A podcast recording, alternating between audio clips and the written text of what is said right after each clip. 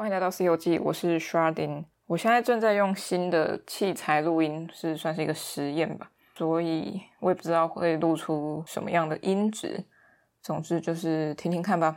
今天要分享的是我在十月一号参加的一个分享会，在绝对空间。他的座谈分享会是在讲呃台南艺术空间交流分享座谈会，然后他线上也有开放点击连接一起在参加，主要是为了要跟他们下一档展览北海道艺术家一起做一个结合吧，有点像是让民众台湾的民众知道有台湾台南的艺术空间在做些什么。或是让北海道艺术家，他们虽然有些人可能没有办法来台南办他们的联展，但是他们可以透过线上的方式先认识一下台南是怎么样。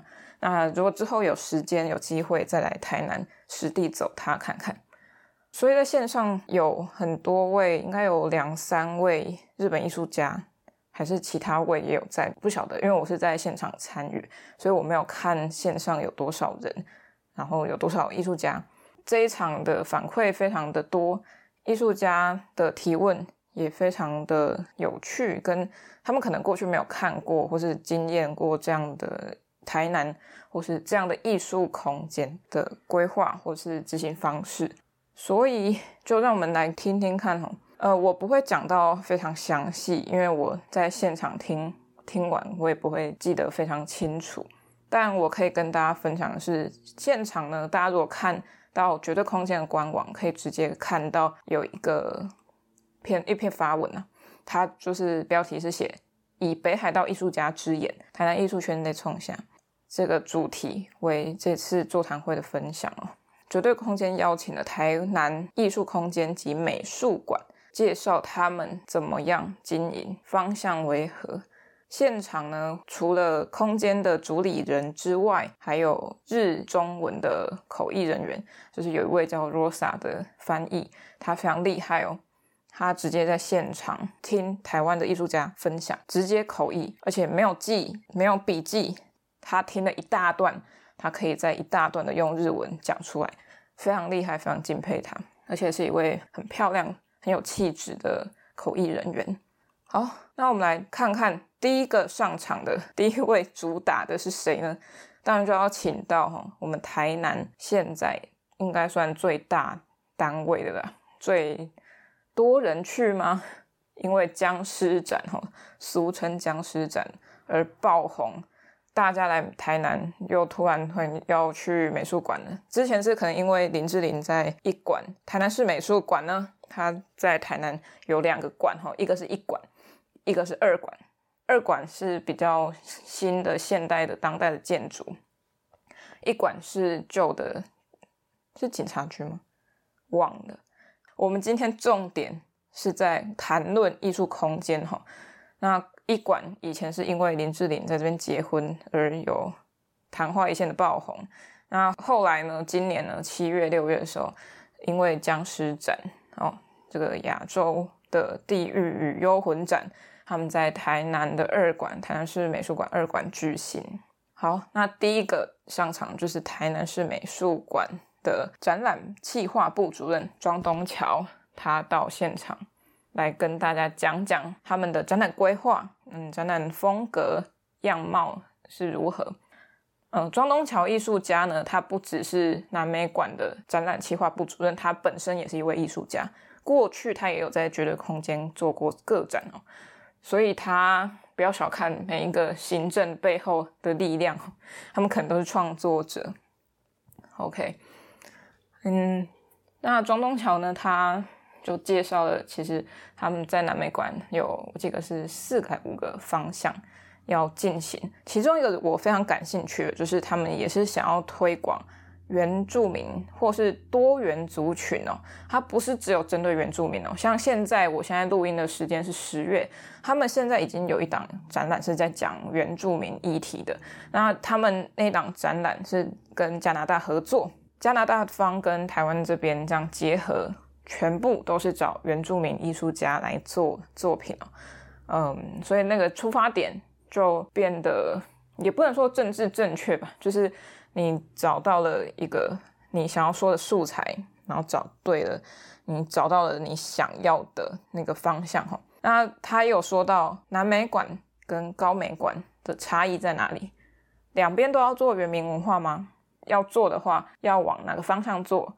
高美馆他已经做了蛮长一段时间了，他们在东南亚的议题上，或是高雄的议题上，一直在持续发酵中。之前的太阳雨，还有李俊贤老师他的个展，那现在台南市美术馆，他要怎么做才可以拉出差异性？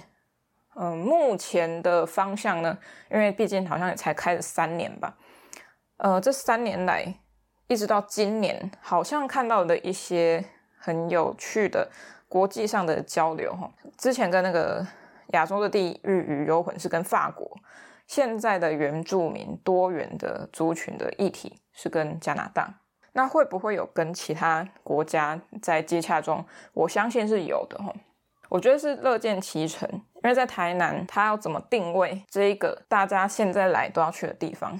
它是一个指标的，那指标就要做到一个，我认为要做到一个标准，或是他们的一个嗯目标吧。他们是财团法人，他不是市立美术馆，所以我一直说台南市美术馆没有“立”那个字哈。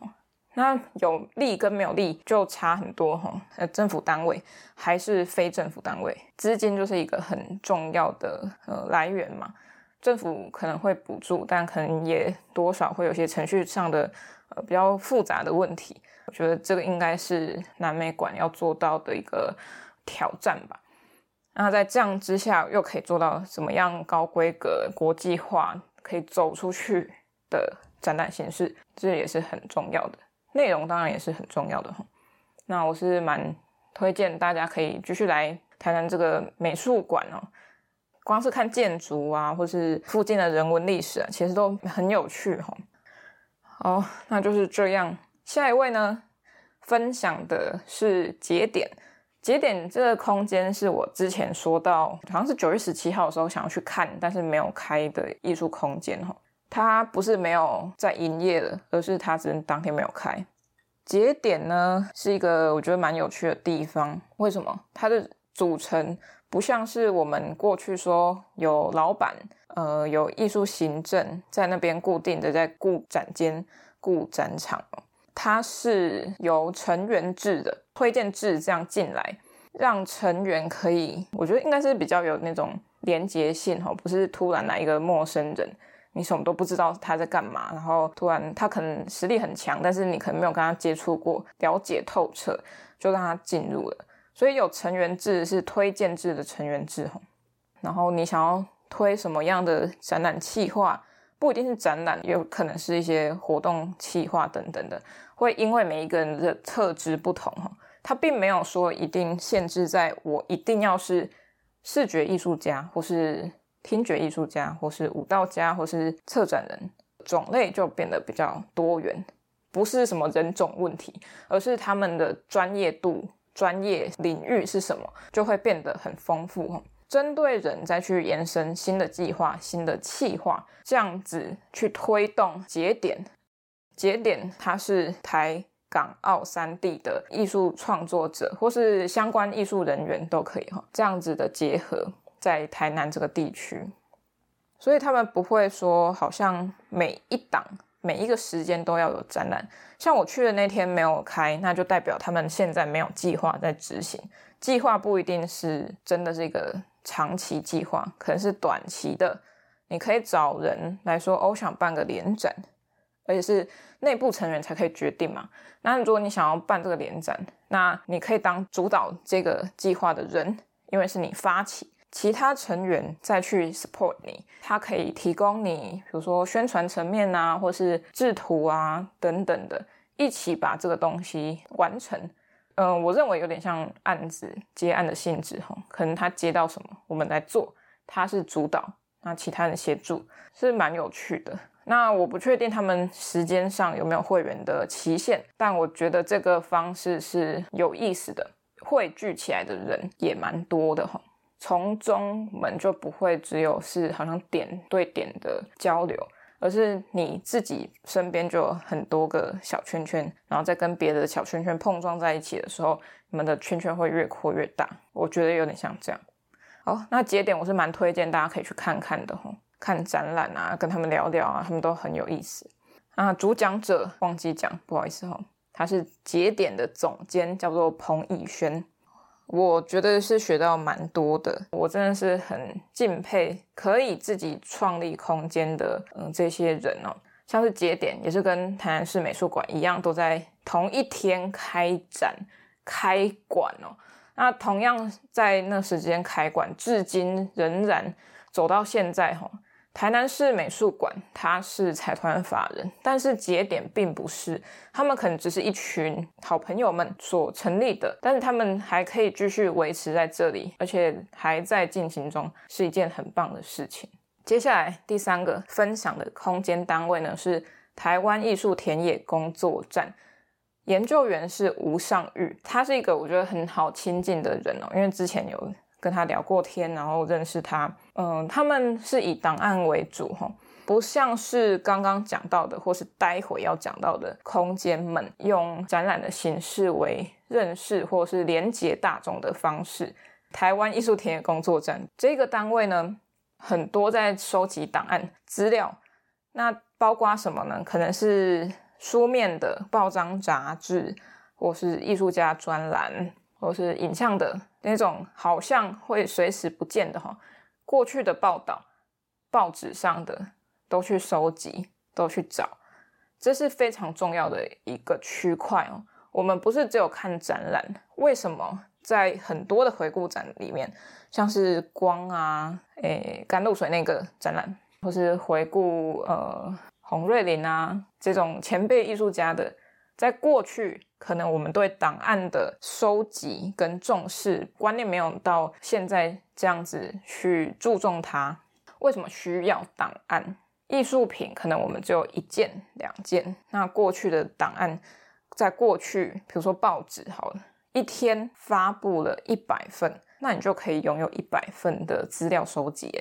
可是我们很常就把报纸丢弃，因为它不重要。它只是我们每天每天在过的日子之中会出现的一个告诉你资讯的来源，除非它这篇报道对你来说有意义，所以你才会把它截下来嘛。像是以前我小时候会去投稿，投稿上了哦，有上诶，然后我就把它剪下来放在我的资料夹里面，那就是档案。要从本来的宣传的物件成为档案的时候，它是需要被健全的，需要被收集的。除非啦，除非是他已经够知名到我必须留得住他档案，或是我可以留住他的档案，我就可以拥有一笔资产。为什么会这么说？可能有些公仔当时贩售出去，没有人想说他会卖那么值钱。到我们现在可能突然回去看那个公仔，哇靠，怎么变那么有价值？那就是为什么我们要去在那个时候收集哈，很多书籍其实都在二手书店那边流通。呃，可能是重要的文献，可能当时根本印不到几本、几百本，甚至也没有。我们重视它的时候，它就会变得珍贵嘛。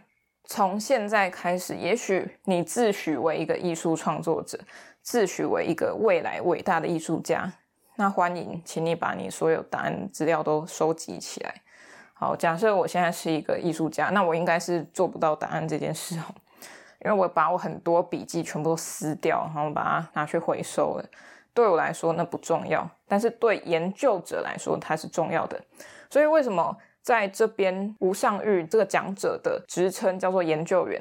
因为他们会去针对某一个地方，呃，某一个时期，或是他们在研究的对象做研究，不管是美学上的还是其他，他们针对档案，这是一个非常重要的史观哦。我们在展场里面会看到年表，年表也需要有人去整理。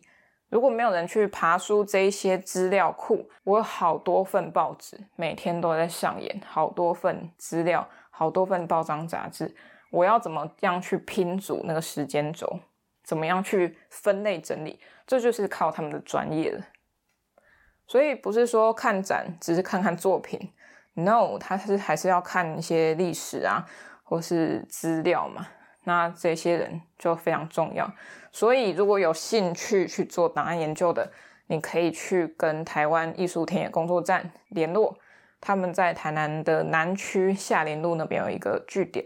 主理的人呢，主要是蒋博新老师，还有文仙吧，对，应该是这两位。好，那接下来第四个艺术空间叫做海马回光画馆，是光画馆哦，不是光画廊。我刚忘记讲到一件事哈，除了台湾艺术田野工作站之外，其他三间，包括第一间的台南市美术馆，第二间节点，跟第四间现在要说的海马回光画馆，他们都落在于台南的旧城区，并不会离市中心非常遥远哦，甚至你可能骑车十分钟就可以到达。海马回光画馆是离火车站最近的一间吧？你知道火车站直直走，你就可以走得到。针对影像类比较多的艺术空间。但也不是止于影像啊。为什么会这么说呢？因为终于到了这个分享会，我才知道哦，原来他们不是只有影像上的作品去做分享，他们过去也是有一些像现场的装置，甚至互动的方式。终于在他们的讲座里面听到了过去一直连接到现在他们在做的事情。主理人呢，还有讲者是吴宗龙，另外一位是小月，他们现在是主理人。他们的 PPT 的切面比较特别，前面三间艺术空间都是用呃我的空间特质是什么，然后我的方向是什么，然后他们正在做什么。呃，海马回他的方式比较有趣，他是用过去他们办了哪些展览推进，过去到现在他们做了哪些转变。展览之间是不是有互相影响？那到现在他们为什么这么做？从这样子的角度去切入到这个画廊、这个艺术空间的特质，它不是只有像表面上的是一个光画馆，光可以代表什么？我们投射给它的，还是它自己自体发光的，还是互相碰撞之下的那个火光？他们也不像是节点是成员制，他们就是有行政来做处理嘛。这个空间特质其实可以很多变，像在上个月的燕子洞展览，他们在展出的前一天晚上做了调酒酒吧台，然后作品下面铺了地毯，放懒人骨头，订了小桌子。他们就直接让大家进去喝酒、聊天、交流跟培养感情。参展艺术家也同意这样做吧，因为可能会有风险嘛。你的作品在前面啊，大家杯子晃来晃去、走来走去，也难免可能会波及到。但是他们因为就是都是朋友们，都是艺术圈的朋友们，所以他们知道说大家都会有一些拿捏，不会到越矩。那一个艺术空间可以做到这样。不是说他们可以做到这样很厉害，还是怎么样，而是在这个氛围下，我认为这个是一个一种可能是台南特有的一种特质。因为过去我在绝对空间的时候都是很嗯很 free，行政突然哪一间的过来串门子，呃跟行政们聊天，然后又一下看到一群一坨又进来。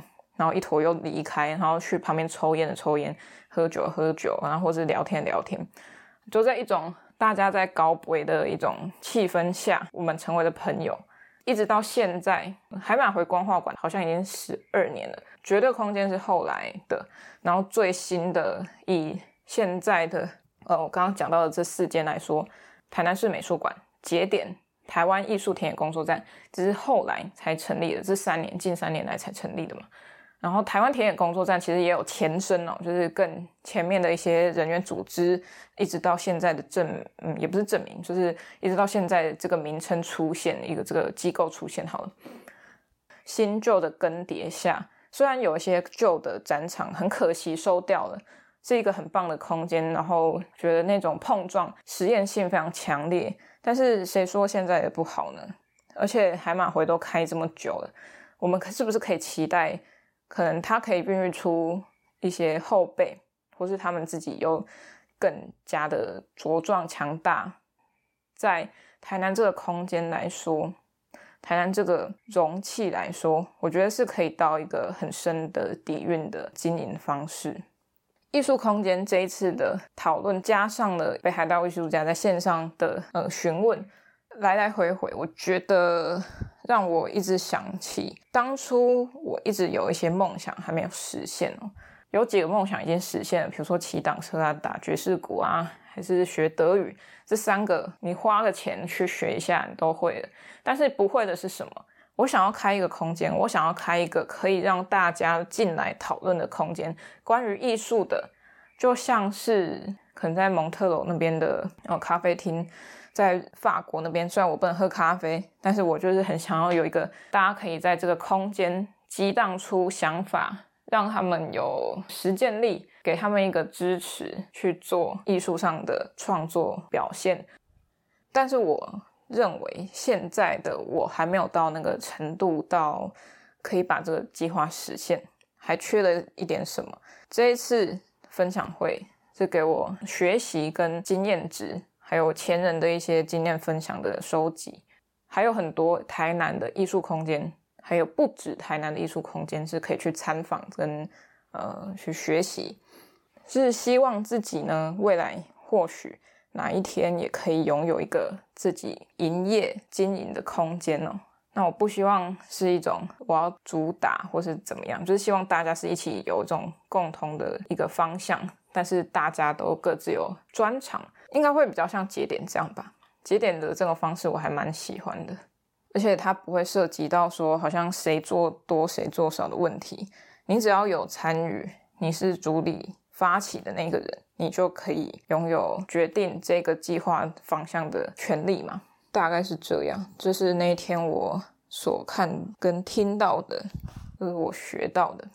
好，那那天除了这个活动之外呢，一结束，其实也从两点半一直做到了六点半左右吧。这样总共是四个小时，哈多了一个小时的时间。啊，也蛮可惜的，因为时间关系，所以海马回他们的分享比较少。接下来结束活动六点半后，我就赶赶赶赶去了大南门城，有南方影展啊，各位，南方影展那一天是他们首卖套票的活动，有市集，也有两场的电影放映哦。第一场叫《三仔》，第二场叫《神算》。他们请来了今年第一次吧，第一次请的代言人叫做余佩真，他也是金曲奖吗？对，金曲奖的得主，来现场跟大家互动、拍照、聊天。在神算也是他所主演，他所担任女主角的。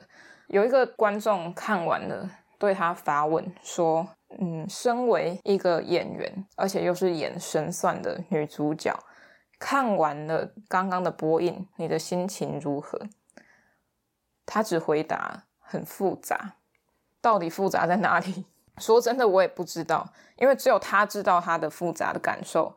他演的神算，那时候他才大学，他现在已经三十五岁，然后也结婚了，然后得了奖，到底是什么心情让他这么复杂？或许我们要去实际的参与或经历过，我们才知道。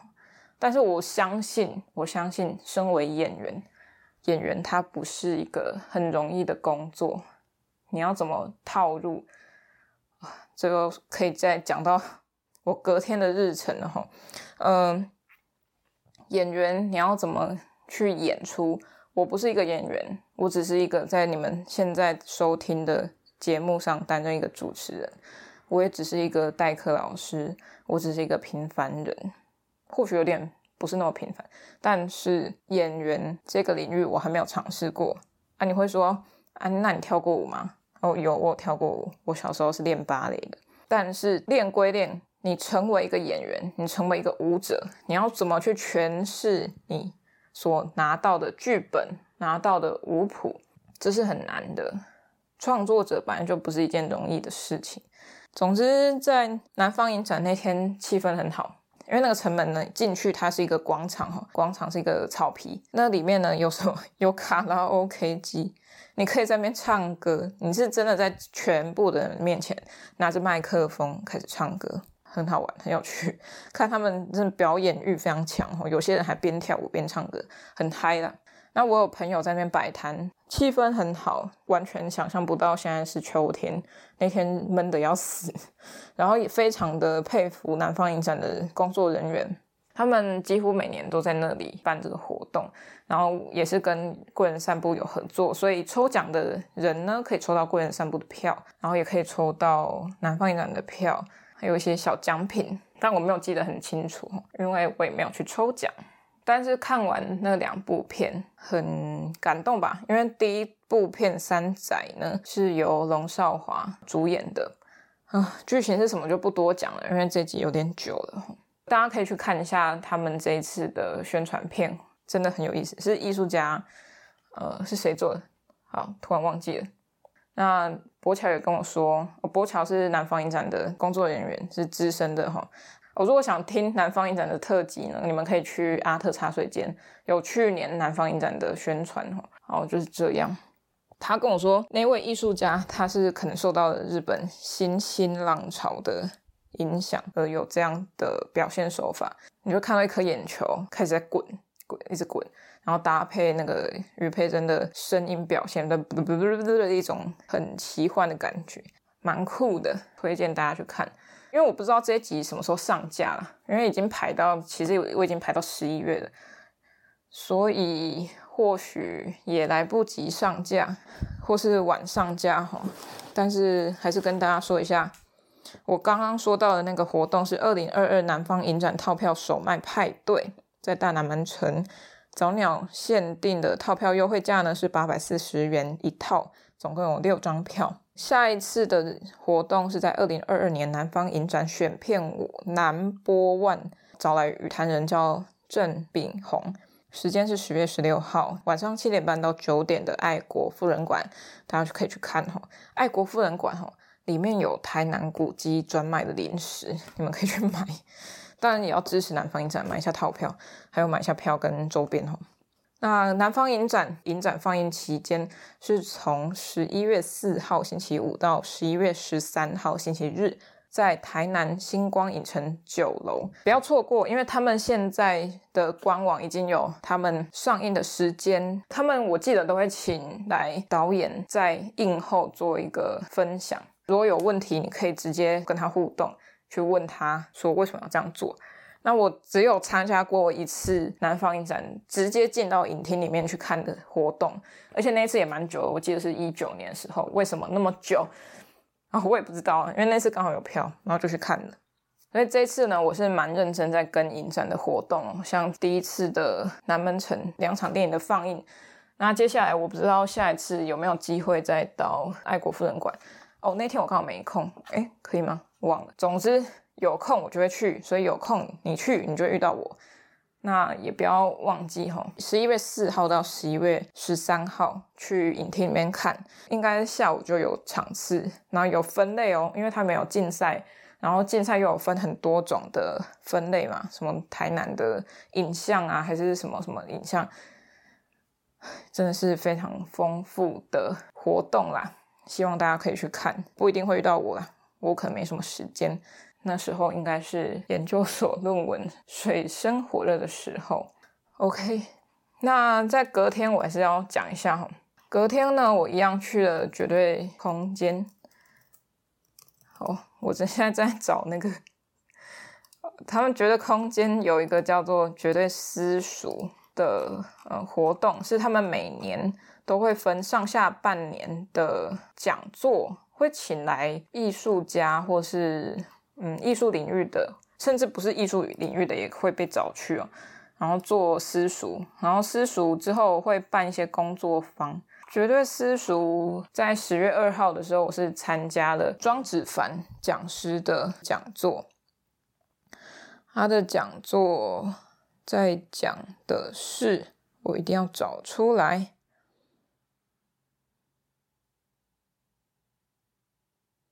我找到。聊艺术家们向往的禅的身心境界，从三点讲到五点。那其实我们讲到了五点半啊。子凡呢，他也是我的朋友。子凡为什么会是朋友？因为他应该一九年的时候来绝对空间有做讲座，或是二零年的时候，那个时候是做那个关于电影制作的。他之前在旧金山，嗯，在旧金山艺术大学吗？总之是美国的一个大学，哈，里面是做电影相关学系的大学生还是研究生啊？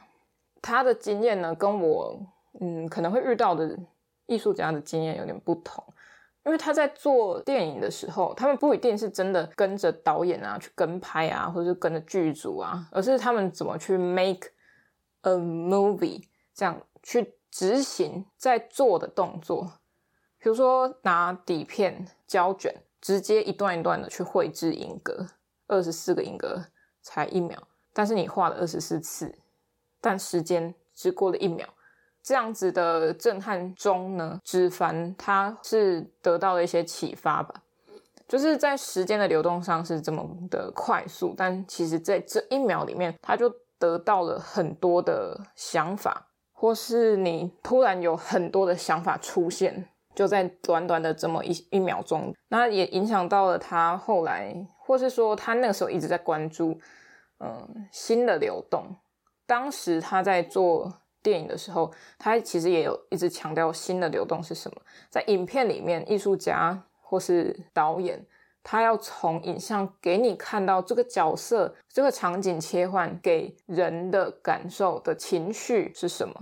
那时候就一直在强调。到现在，他在说禅对于艺术家来说是什么的时候。很有趣，很有趣的是，或许我们在看这件作品的时候，我们都存在于说，哇，它很经典，像 John Cage 的四分三十三秒，他坐在钢琴前面，没有弹出任何一个声音，然后去翻他的乐谱，可是台下的观众一直在发出声音，或许他们没有发出声音哦，可能他们只是移动座位或是咳嗽，那一些都是声音。所以他可能会强调专注当下，或是一种偶发即时，只有那时候的一种机缘巧合。过去我们在看的时候都会止于某一个层面，但是如果在针对他们对于禅，或是我们把它摆到禅的世界里面来看，他会不会有不一样的诠释呢？他有提到非常多的艺术作品，还有像那个他是谁？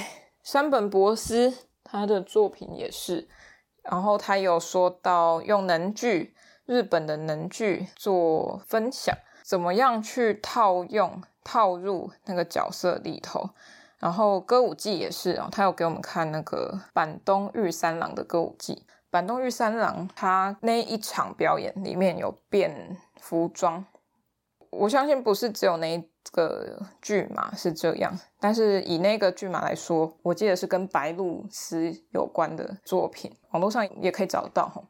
坂东玉三郎，坂东玉三郎，他在短短的时间内，每一个心境转折里面，他都会换一套衣服，衣服代表是他对于现在他所感受到的情境去表现的，长时间的、短时间的去切换他的服装，这套服装可能。表演了五分钟，某一套服装可能只有出现了不到一分钟的时间，他又换了下一套。我是可以感受得出来，他是这真的是有情绪的在流动，心的流动。那心也不是止于情绪而已。但是这些他所指的案例，像是能剧啊、山本博司啊，他做的玻璃的茶室、文鸟庵啊，或是释阿弥的真实之花等等。从西方的世界一直跨度到东方世界，它已经不是以东西方的艺术家为一个呃分水岭了。禅它可以怎么样的出现在艺术家的身上、艺术作品身上？不是只有东方人可以拥有，不是只有什么学佛的才可以拥有，或是学什么的才可以拥有，而是你的境界或是你的心境到达哪里？那最后我们要怎么去达到那个？可能是平凡平静的心，他有说到什么四禅八定嘛？但是我不是很了解。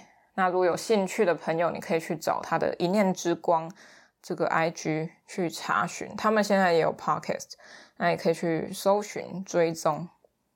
最后我跟大家分享一句哈，他说：重复什么什么就越有力量。这句话也给我蛮多想法的。嗯，像是假设你对于这件事处于不好的想法，那你每一次去想到它的时候，都是说哦，我觉得它好糟，它好糟。那每一次你都这样想，每一次的重复都让它粘着度越高，也越有力量嘛。因为你只要现在把它画上等号之后，它就没有办法转换，直到你想要去转换它。比如说，每次小朋友说要吃青椒，就会觉得很痛苦。小朋友就觉得哦，好痛苦，每次都要吃青椒，青椒好难吃哦，又要吃青椒，青椒好难吃。久了十次之后，他就会觉得这真的是非常讨厌的一件事情，他就把它定位在不好的上面。那哪一天他如果觉得说哦，试试看青椒好了，青椒好像甜甜的，因为他可能看到甜椒，他只要转变了一次、两次，就是觉得哦，好像这样可以，这样可以，这样不会不好，那他的力量就会再转为好的那边的力量，好的力量就会越有力，而。刚刚说到不好吃的力量就会减弱消退，没错，大致上是这样。所以我们可能可以在心静下来的时候，我们要怎么去把一些想法、呃思绪可以做到没有，或者你可以只存在于观呼吸的动作上，那其实一点都不容易。我试过，嗯，我也没有很 坚持去尝试长时间的做，所以。没有什么成效。从那时候，他刚成立工作室，然后办了很多场活动。芷凡，我是说纸凡，他还蛮跟我推荐的，但是我一直没有好好实行。那真的，如果喜欢这一类嗯、活动，或是需 我刚才干嘛？需要静心冥想的朋友们，很欢迎去找一念之光，他们有很多的线上。线下我不确定现在有没有，但是可以去跟他们联络，对你有帮助的活动，你都可以去参加哦。好，以上就是十月一号跟十月二号的活动。最后再讲一个好了，到底有什么好讲的？还有什么要讲的？快点讲一讲，看一下。我今天哦，今天是十月四号星期二，难得我下班后有一点时间，所以我到了三画廊。三画廊的三不是数字大写的三哦，是怎么想的？一个就是三。好，你们自己去看发文，就是三。三画廊它在台南中义路上面，它是今年才成立的，我记得啦，或是去年底，应该是今年吧。很年轻的一个画廊，现在正在展的是小众生，众是。人三个人组起来的字，好，展期是十月一号到十一月十九号。参展艺术家有细江英公、李小静、简永斌、冯君兰、全川石花、张庸、川岛小鸟。里面很多国籍、世代背景的艺术家们，像是有很有名的艺术家，或是他正职其实是牧师的。他们在处理人的议题上都不一样，有兽性、人性、神性。像刚刚说到的牧师，他就是神性的部分。有些人是真的踏出去拍照片，有些人可能是做一些影像处理。他们在呈现上的静动态感都非常不同，情绪张力也非常不同。同样在人像叙事上，有很像呃场景布置好、塞好的。然后或是很及时拍的街拍摄影、实地的摄影。细江英公他是日本艺术家，他是三零年代的艺术家，他的作品现场是放了一九六零多年代的作品了，所以他时间跨度非常长。从像细江英公这样的艺术家，已经算上一辈了，到现在川岛小鸟，这样以来应该有四十多年，超过了，超过。六十多年的时间的作品，一样哦，在处理影像，一样在处理人，可是大家关注的点都非常不同。人像只能看脸吗？在这边的展览，当然我们会去搜寻你熟悉的脸、五官，你想去认识这个人，那我们去看了他的五官，你对这个人的这个个体可能有些认识，但是你对这个人的人生有些认识吗？那个人生在于的是他的身份是谁，他是身为什么阶级的，可能是高级、低级还是什么的，到底是在哪里的？他被分类于什么？同样在这么多人之中，为什么他被拍了？那为什么艺术家、摄影师他选择去拍他们，就是有原因的嘛？他对于这个议题的关切，他想要把人的故事或人的味道拍出来。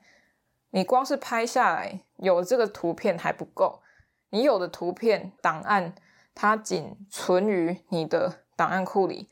你输出来的方式，你要怎么样？你要去蓝晒，还是你要用在什么材质上？是雾面、亮面、大尺寸、小尺寸？你怎么选择？这都是影响到观者在看的时候视觉效果。我在现场看有看到，呃，后棒的纸，厚磅的纸真的会比较层次会更多一点，而且它的服贴度比较够。有些材质的纸真的是看了就浮浮的。那它有没有表框？有没有给它什么呃水晶表还是什么表？那个都是为什么他们要这样选择？那那当然是形式上的问题，重点在摆到内容上，他们要呈现的是为什么要这样？有些人是单独的自拍性的，或是人类的呃生活活动的现象。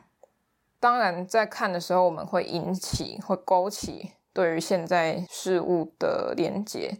像我对某一组作品是有直接连接到，可能像战争、边界、无身份的人类，我会去想象，我去感受他的眼神直勾勾的看着你，是为什么？他没有什么好畏惧的，他没有什么好闪避的，他只有他眼前的这些东西，他需要珍惜，他需要去保护，他有小孩，他要去呵护他、照顾他。没有办法再跟你装模作样。这个展览虽然说没有到很大，但是它集结了非常多知名或是议题上感动人的艺术家们，推荐大家去看看。他们的资料做得非常充足哦，柜台上面有两本资料，满满的都是艺术家的像生平啊、展览经历啊，还有报道、专栏等等，可以去看哦。看完作品，有了自己想法。我们再去看一下艺术家他想表达什么，那你会对这个艺术家更深入的了解。然后我只是讲到某一个程度上我的感受性而已。你们要看，要真的去理解，也要因为你们有兴趣再去了解，才有真正的学习跟认识。OK，那我们今天就差不多到这里。如果喜欢《C 游记》的话，可以到 IG 及 FB 搜寻大写的 C C 游记。请认明一个绿色的虫虫，它在笑。那中间有橘色的游记，那就是我。那如果想听最新一集的《C 游记》，可以到 Spotify、KKBox、Store、First Story、Google Podcasts、Apple Podcasts 等等平台都可以免费收听。想跟我多互动，或是想跟我留言说你想听什么，也可以到 IG 去跟我私讯。然后非常欢迎大家推荐。或是邀请我去看展览啊、开幕啊，或是呃艺术相关活动，我都非常有兴趣。那如果有空的话，我就会去参与。那因为时间有限，我时间有限，工作时间有限，空闲时间有限，我希望给自己一个期许，不要断掉看展览的机会。就是这样。那谢谢大家今天收听，我是 Chardin，我们下一次再见，拜拜。